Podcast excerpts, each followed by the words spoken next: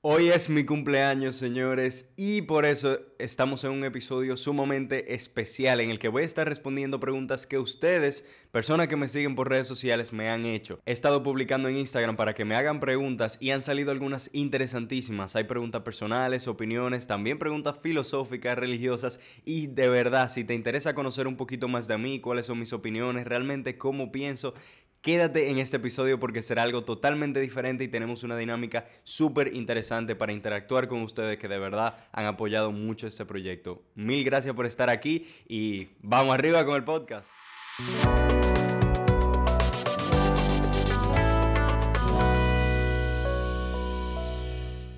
Señores, bienvenidos a Cristoico, su podcast para fundir como siempre acompañado por su servidor Ernesto de Dios y el día de hoy me ven solo porque justamente vamos a estar haciendo la dinámica que les comentaba anteriormente. Voy a estar respondiendo preguntas, así que será tipo diálogo porque sí, ustedes que están mirando fueron lo que me hicieron todas las preguntas que voy a estar mencionando y bueno, intentaré que este sea un episodio muy interactivo, dinámico, rápido, pero antes de comenzar con la dinámica, ustedes saben lo que viene. Un vinito, sí señor, porque hoy tenemos que celebrar el cumpleaños y además pues continuar con esta bonita tradición. Tenemos un vinito blanco para celebrar porque tenemos que diferenciar un poquito la ocasión. A su salud, señores, mil gracias por estar escuchando este podcast, por haber apoyado cualquier cosa que yo haya hecho, ya sea en redes sociales, ya sea este proyecto cristoico. Y de verdad, pues hoy estoy celebrando un año más de vida. Gracias a Dios. Salud. Muy bueno, dulce. Dulzón, la verdad. Un vino dulcito, está rico, suavecito. Me gusta, aprobado. y ahora sí, entonces vamos con las preguntas que van a ver que algunas están muy interesantes. Pero para romper el hielo, como no, pues voy a decir la pregunta más eh, soft, digamos, que me dijeron, que es ¿Cuál es tu color favorito? Yo sé que fue en relajo que me lo dijeron, pero ¿por qué no? La voy a responder. Guti, mi color favorito es el azul. Cuando yo era chiquito yo siempre decía que mi color favorito era el azul verdoso o turquesa, azul aqua. Siempre me ha gustado mucho esos colores, sobre todo eh, tonalidades del mar. Y la razón de esto yo creo que es porque desde que tengo memoria, eh, junto a la familia vamos a una casa que queda junto a un río y es una entrada de río, por lo que el color de ese agua, mientras más entras a la tierra es más verdoso, pero mientras más sale hacia el mar es más azul. Y esos colores me fascinan. Eh, aunque actualmente sí puedo decir que mi color es el azul. Por ahí va la cosa. Y ahora sí, señores, vamos con las preguntas un poquito más personales, más profundas, más serias. Pero primero, yo no he dicho cuántos años yo cumplo en este episodio y se me ocurrió de forma espontánea que no lo voy a decir. Déjenme saber en comentarios cuántos años tú crees que yo estoy cumpliendo actualmente. Si son 25, pues dime felices 25. Si tú crees que cumplo 78, pues ponme feliz 78. Y así sucesivamente. Cual sea la edad que tú crees que estoy cumpliendo, me interesaría bastante saber eh, qué piensas tú. Eh, me conozcas o no. Si me conoces y yo te he dicho mi edad, pues obviamente la vas a pegar. Pero si no, me interesaría muchísimo saber cuántos años me das. Porque usualmente, y aquí doy una pizquita, me dan mucho más edad de la que en realidad yo tengo. Pero eso es otra conversación. Vamos con la primera pregunta de las personales. Voy a estar dividiendo estas preguntas serias en varios bloques. Primero, preguntas personales. Segundo, preguntas de lectura, porque hubo varias que tenían que ver con la lectura, literatura, etc. Tercero, preguntas filosóficas. Y cuarto, preguntas religiosas. Entonces, asimismo, si tú estás viendo este podcast en YouTube, vas a poder buscarlo en la línea de tiempo. Voy a intentar dividirlo para que si te interesa más la pregunta filosófica, pues salte directamente a la filosófica o vaya en el orden que tú quieras, porque este episodio es para mí y para ustedes también, como siempre. Entonces, vamos a empezar con las preguntas personales, que yo sé que a muchos les interesan algunos de estos temas. La primera es, ¿cuál es tu mayor red flag en una amistad? Para quien no sepa, red flag o bandera roja es básicamente esa cosa que te aleja de una amistad o esa cosa que te da el indicio de que tú no debes pasar por ahí. Eso es un red flag. ¿Cuál sería la mayor? Wow. Yo diría que mi mayor red flag es cuando antes de yo ser amigo de esa persona, esa persona es muy chismosa. Eh, y de por sí yo le escucho todo el tiempo hablando de otras personas o enfocando su vida en lo que hace el otro y no enfocado en sí mismo. ¿Por qué? Porque si esa persona chismea de los otros amigos que tiene ahora, ¿quién me dice que no va a chismear o calumniar o hacerme la vida imposible cuando yo sí entre en esa amistad? Entonces yo creo que es un gran red flag que yo tengo y creo que siempre he tenido porque nunca me ha gustado el chisme. Y además también porque yo velo mucho por, por relaciones que me hagan crecer, que me aporten personalmente. Entonces, si una persona basa su vida no en su propio proyecto y meta, sino en lo que hace el otro y en el que dirán, pues realmente no es una amistad que me interese particularmente. Vamos a dejarlo ahí. Segunda pregunta, ¿qué crees que tiene a la juventud tan perdida? Hay que tener cuidado, en mi opinión, con este tipo de preguntas, porque ¿qué te dice que la juventud está perdida? Yo sí entiendo que en tiempos actuales tenemos grandes dificultades y muchas cosas que mejorar y todo eso, pero hay muchas de las cosas que hace mi generación que también las hacían las generaciones anteriores, pero se nos está machacando muchísimo. Y hay muchas cosas que hace mi generación que, que en realidad son positivas y que son muy buenas y no se reconocen. Pero quitando, digamos, eh, todo esto que tenía que hacer esa salvedad, me imagino que se refiere a la generalidad de que tenemos eh, muchas personas, y esto es verdad, muchas personas frágiles que se rinden o que no tienen una visión de su vida o que no quieren tener familia, como que esa capacidad de proyecto que nosotros como humanos siempre hemos tenido, es verdad que eh, se está perdiendo un poco, sobre todo en, en las sociedades más desarrolladas, entre comillas. ¿Qué creo yo que la tiene tan perdida? Mira, yo velo mucho por la responsabilidad personal y lo que va desde adentro. Para mí las cosas funcionan así. Empieza por el núcleo y luego eso refleja lo que se ve fuera. Obviamente hay mucha influencia y todo esto sobre todo tiene que ver por el ámbito cultural, ojo por ahí. Pero yo creo que es un tema de creencias. O sea, es difícil tú encontrar, por ejemplo, por poner un ejemplo claro y personal, a un estoico que esté llorando todas las noches o que se rinda o que no tenga objetivo en su vida.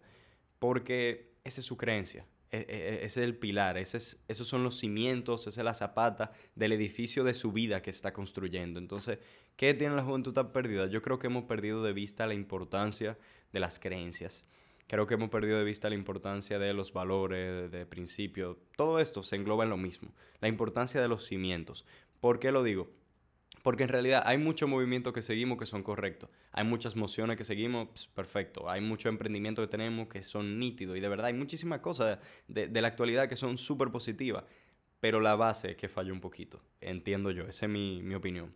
Vamos con la siguiente. Eh, ¿De dónde y cuándo surgió Cristoico? Muy buena pregunta. Miren, el primer episodio de Cristoico se publicó en junio del 2022. O sea, el año pasado. Todavía no tiene un año este, este proyectico. Eh, y muy contento que me tiene, por cierto. Pero el concepto como tal de cristoico, esa palabrita, realmente surgió mucho antes. No sabría decir exactamente el momento, pero yo creo que por lo menos un año antes ya, ya yo lo tenía pensado. Em, en un principio cuando pensé en cristoico no me imaginaba necesariamente un podcast con ese nombre, sino como un proyecto. Y luego poco a poco lo he ido concretizando y yo dije, ok, puedo comenzar con un podcast. Que no quiere decir que no quiero ir más allá, de verdad que sí. Pero yo creo que sobre todo pensé en la palabra cristoico, ya que parte de la pregunta es de dónde sale. Es por la investigación. O sea, yo siempre puedo decir que siempre he sido cristiano y desde el 2019 más o menos me he interesado mucho en el tema del estoicismo. Entonces poco a poco investigando, leyendo, investigando, leyendo. Luego en último año del colegio hice una monografía que era justamente sobre el estoicismo de Marco Aurelio. Y wow, eso me, me abrió muchísimo la mente y mientras me he ido investigando más me doy cuenta de, de lo positivo que es, además de por sí la experiencia que yo he tenido siguiendo estas dos corrientes, digamos, que no son separadas, que sino que se complementan. De ahí surge entonces la palabra cristoico, porque me di cuenta, wow, tienen tantas cosas en común, una toma tanto de la otra, que no vale la pena. Si yo quiero ir con el tema de la filosofía antigua, helenística, griega, no vale la pena yo separarlo. Entonces, de ahí sale la palabra cristoico y es algo muy personal. Realmente, por eso yo siempre lo digo, cuando yo comparto este podcast, yo estoy compartiéndome a mí mismo, yo estoy compartiendo mis ideas, obviamente las ideas de los invitados que yo tengo, eh, pero sobre todo los valores. Yo quiero que compartir mis valores, quién yo soy, cómo soy. Yo me considero cristoico y por eso fue que creé entonces este espacio. Ahora vamos con el segundo bloque de preguntas que son preguntas relacionadas a la lectura. La primera, ¿has hecho un junte de lectura? La respuesta es no. Junte de lectura como tal, no. Obviamente sí converso mucho sobre libros con mis amigos cercanos y todo eso, en confianza, nos recomendamos mutuamente. Si te gustaría y te parecería interesante que hagamos un junte de lectura, la persona que me preguntó esto, o cualquiera que esté escuchando este podcast, déjeme saber en comentarios o mándeme un DM porque en verdad sería muy, muy heavy si personas que consumimos este tipo de contenido nos juntamos un día a hablar, debatir eh, sanamente, obviamente, con un cafecito o con una copita en mano sobre temas de libros. Eso a mí me parecería interesantísimo, pero la verdad nunca lo he hecho.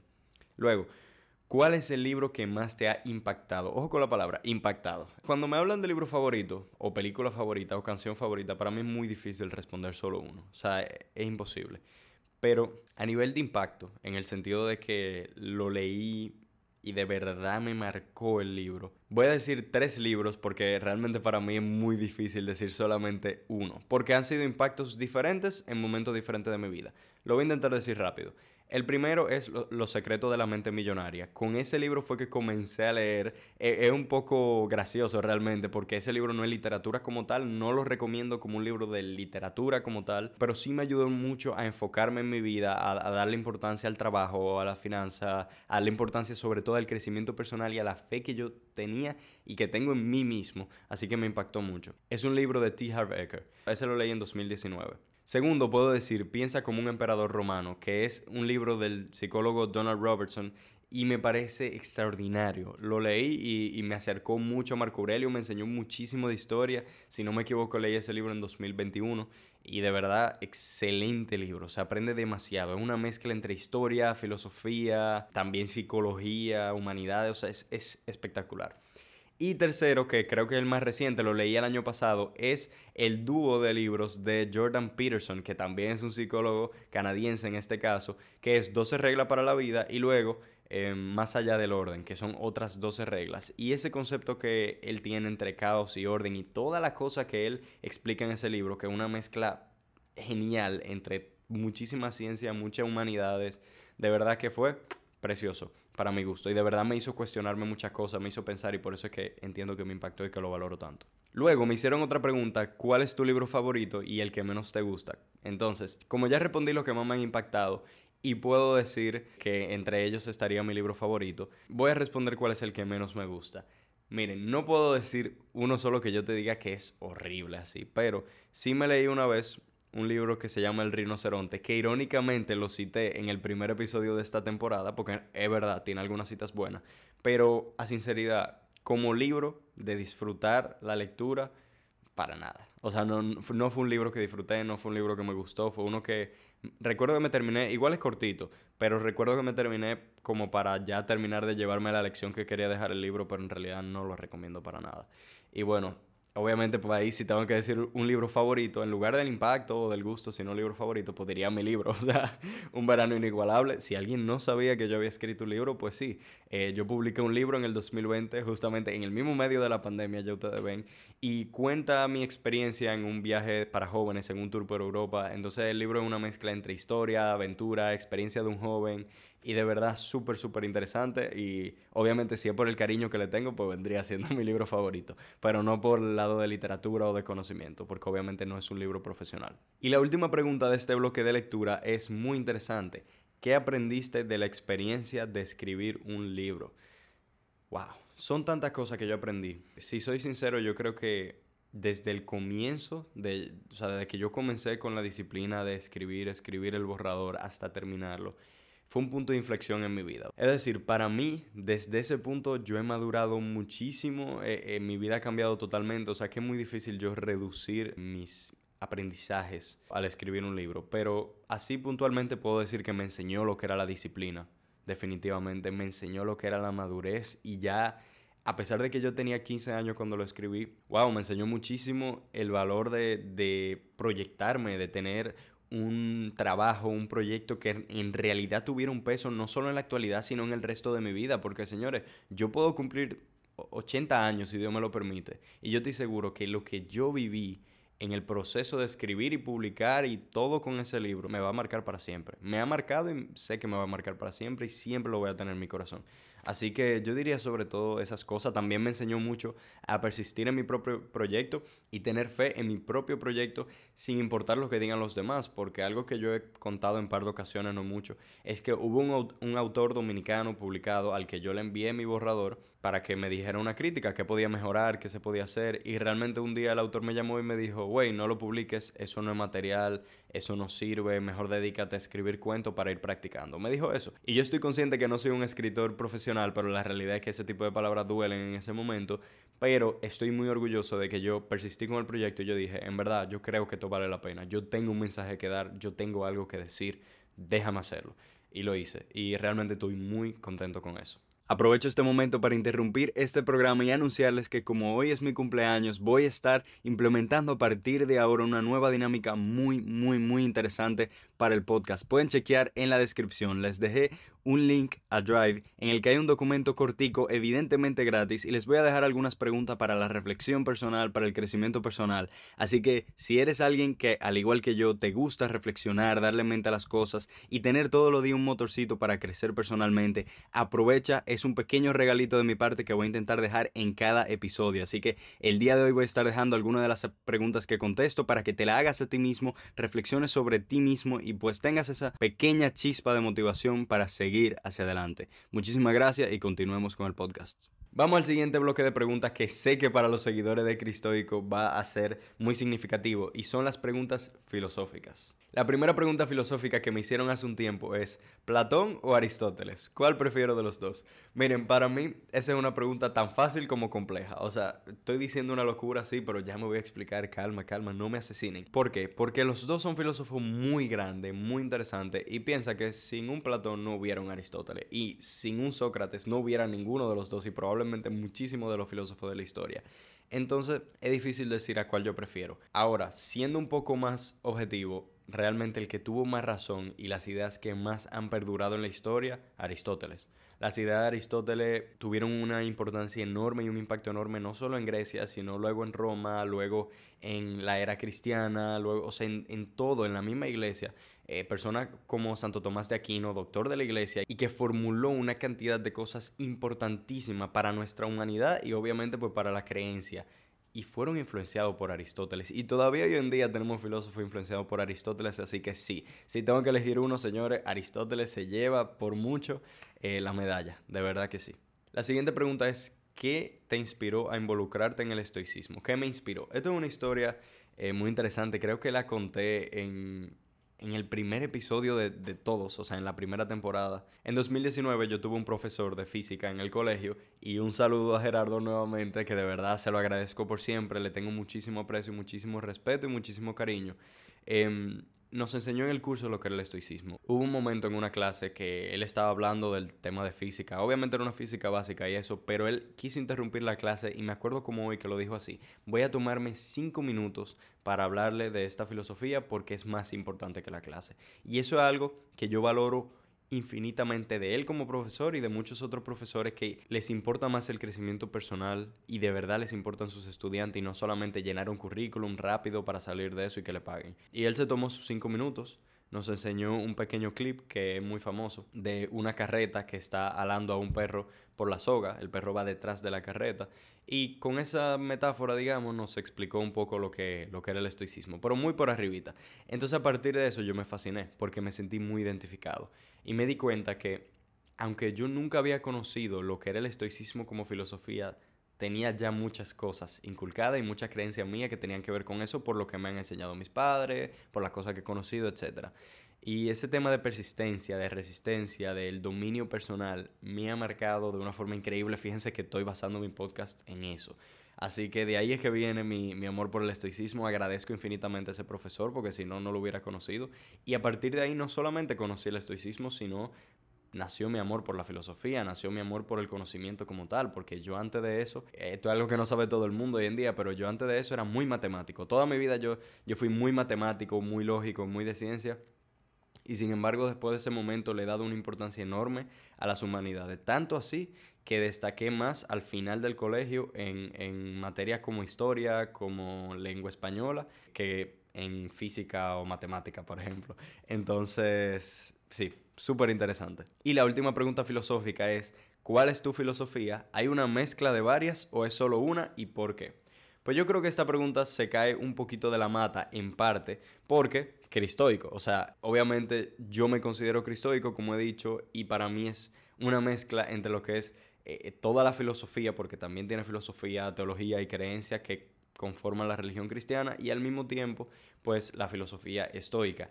Y como dije, no entiendo que es una mezcla de dos cosas diferentes, sino que ya de por sí tienen mucho parecido y entonces obviamente tienen una intersección que son cosas que se mezclan y tienen otras que son separadas, pero yo intento siempre balancearlo y quedarme con lo bueno. Como dijo Pablo, examínenlo todo, retengan lo bueno. Eso es lo que yo intento hacer. Entonces aquí vengo con la otra parte que es respuesta a esta pregunta. Yo siempre me mantengo aprendiendo. Hasta ahora yo considero que esa es mi filosofía y el mayor peso lo tiene la religión porque entiendo que de verdad es lo que más me ha impactado, influenciado en mi vida y es de la cosa con más importancia en mi vida hoy en día. Pero yo no dejo de aprender, estoy súper interesado en muchísima filosofía y en aprender de cualquier cosa. Por ejemplo, el budismo me parece interesantísimo, el taoísmo me parece interesantísimo. Y eso son filosofías que también, ojo, tienen mucho en común con el estoicismo y mucho en común, aunque interpretado de otra forma con la religión, pero que no dejan de sorprenderme.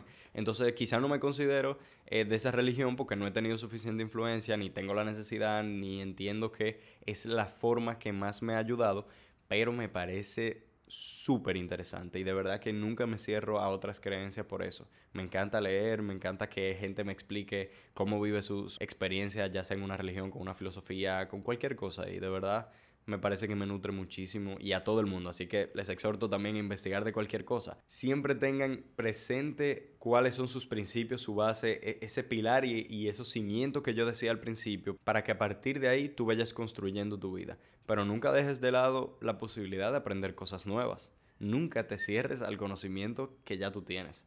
Eso es algo muy importante porque el que se estanca se muere, básicamente. Ahora toca el bloque de las preguntas religiosas. Aquí solamente tengo dos preguntas, pero son muy interesantes, así que lo voy a dejar ahí. La primera, ¿por qué sigues a Jesús? ¿Qué es lo que más admiras de él? Me encantó esta pregunta y mil gracias por hacérmela, porque yo digo que cristiano es el seguidor de Cristo. Cristiano es la persona que entrega su vida y que tiene a Cristo como norte y obviamente que lo considera, o sea, que considera al hombre Jesús de Nazaret como Cristo también. Entonces una persona que sepa aceptar eso, independientemente de la institución a la que pertenezca o a la que asista, se puede considerar cristiano. Entonces, lo primero que yo soy es eso, seguidor de Jesús. Así que me encanta cómo, cómo se formula la pregunta. ¿Por qué sigo Jesús? Porque yo firmemente creo que Él es el camino, la verdad y la vida, como dice en la Biblia. Yo firmemente creo en, en lo que dice en el Evangelio, me parece fascinante. Y más allá de que a nivel ya cultural, Jesús de Nazaret es el arquetipo de un hombre perfecto. Más allá de eso, yo entiendo que es el personaje histórico más digno de admiración. O sea, aún, aún, ojo, si yo le quito la creencia, la divinidad y, todos los milagros y las cosas sobrenaturales e impresionantes, y fíjense que me quedo sin palabras, o sea, indescriptibles de Jesús, aún quitando eso, yo creo que como hombre, Él es el modelo perfecto de liderazgo. Y ahí está el del asunto. Una de las cosas que más yo admiro de Jesús es su modelo de liderazgo. Jesús fue un líder siervo. Él supo manejar perfectamente lo que era ser un líder, ejercer autoridad e influencia y al mismo tiempo servir a los demás. Es impresionante. ¿Fue hace más de dos mil años? Sí, pero Jesús es la prueba perfecta de que no importa necesariamente, aunque hay que verlo en su contexto, el tiempo en que ocurrió, el que hace lo correcto y quien está en la verdad permanece en lo correcto y permanece en la verdad, porque todos somos humanos y nosotros hoy en día somos igual de humanos que los humanos que vivieron hace dos mil años. Sí, con una cultura diferente, con un intelecto diferente, pero nuestras facultades humanas son las mismas. Por eso es que yo siempre digo, si la verdad es verdad, entonces debe ser atemporal. Déjame explicarme, si existe una verdad y se entiende que alguien dijo algo que pertenece a esa verdad, tiene que ser atemporal. No puede depender de la cultura, de los movimientos sociales, de las ideologías, porque si es así y es efímera, entonces no es verdad, no tendría sentido, por lógica. Entonces, por ahí voy respondiendo. Y como ya dije, pues lo que más admiro de él viene siendo el liderazgo. La siguiente pregunta es, ¿qué cosas haces en tu día a día para practicar la religión?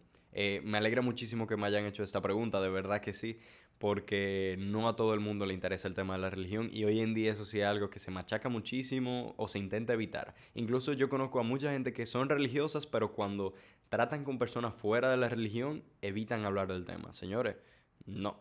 Así que gracias por preguntármelo. ¿Qué cosas hago en mi día a día? Miren, yo soy mucho, y esto es personal, es en mi práctica, ojo, no estoy diciendo que es eh, lo que más ayuda en el mundo, ni lo que más te va a acercar, y, ni la salvación, nada de eso pero lo que más yo intento hacer es agradecer.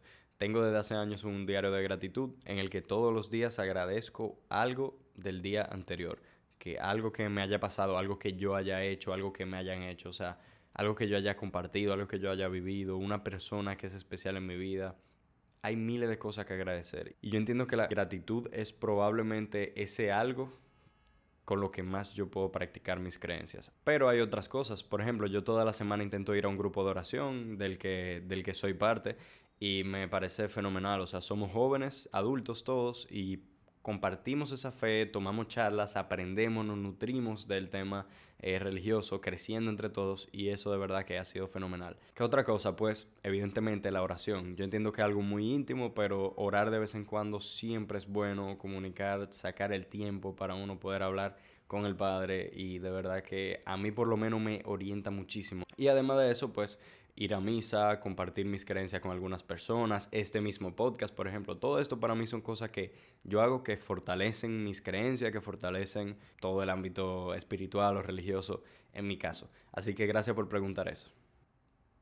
Ahí me baja el vino. Entonces, hasta aquí han llegado las preguntas, señores. Mil gracias a todas las personas que preguntaron. Sé que habré quitado alguna que otra pregunta eh, para no hacerlo demasiado largo o redundante, pero entiendo que respondí a algunas de las inquietudes que tenían la mayoría de personas que me preguntaron. Así que mil gracias por escuchar este episodio. No puedo terminar sin antes hacer un cuentico, eh, una anécdota sencilla pero que es significativa ya que estamos hablando de mi cumpleaños. Sé que no fuimos en temas filosóficos, personales y eso, pero volvemos al tema de que es un cumpleaños, es mi cumpleaños, señores. Lo agradezco infinitamente y algo que, que, quiero contar, que es un poco una curiosidad de uno de mis cumpleaños, es que mi cumpleaños de 10 años lo celebré como una fiesta. A pesar de que eran 10 años, pues sí, hice una fiesta con bocina, con luces, con música, con glow sticks, como se hacía en esa época. Y obviamente fue súper inocente, pero tengo un grandísimo recuerdo de ella.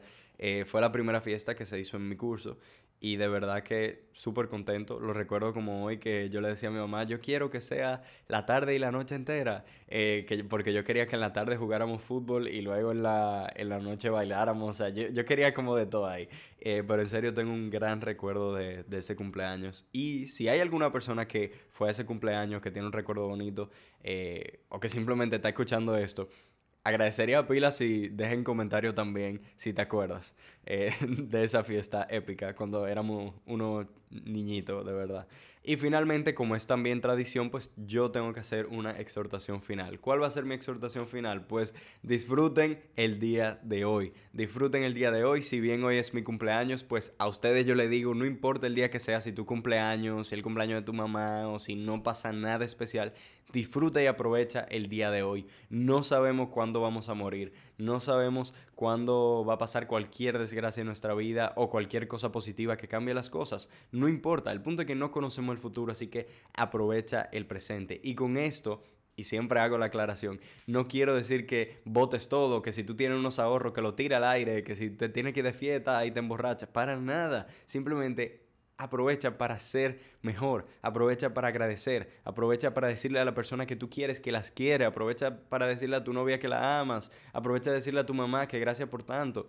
Aprovecha el día de hoy para dejar en las personas y en el mundo de verdad la huella que tú quisieras dejar, la huella que te llena, la huella que tú entiendes que debe ser tu legado. Aprovecha el día de hoy siempre. Y nada más que decir, señores, mil gracias por estar aquí. Recuerden, por favor, darle like a este video, suscribirse, que el otro día me di cuenta que la gran mayoría de personas que escuchan mi podcast no están suscritas a mi canal. Así que si tú estás en YouTube, suscríbete a mi canal. Si estás en Spotify o Google Podcast, dale a seguir al podcast porque de esa manera te va a notificar cada vez que yo subo un episodio y pues podemos tener una mejor conexión e interacción. También comenta cualquier cosa que tú quieras. El tema de qué edad tú crees que yo cumplo. Ya yo solté algunas fechas aquí de cuando yo tenía 15, en qué año, etcétera. O sea que ya por ahí irán sabiendo. También déjenme saber cualquier opinión que tengan, qué les parece este podcast, qué le parecieron estas respuestas, qué le pareció esta dinámica, de verdad. Me encanta cuando las personas comentan, cuando podemos interactuar, porque se hace un poco más real lo que estamos construyendo en este podcast. También recuerden que me pueden seguir en mis redes sociales. Yo tengo un Instagram personal en el que subo muchísimas reflexiones desde hace años que se llama Esvaluar, arroba Esvaluar, esto es arroba S Valoir en francés es Valois. También las redes del podcast, obviamente. tanto en TikTok como en Instagram, arroba cristoico barra baja podcast. Ahora sí que sí, me despido y no me queda más que decirles gracias de verdad, de corazón por estar aquí y recuerden que no se les olvide que el objetivo de este podcast siempre es crecer, hallar el balance y ser luz en la oscuridad. Nos veremos en el siguiente episodio de Cristoico, señores. Hasta la próxima.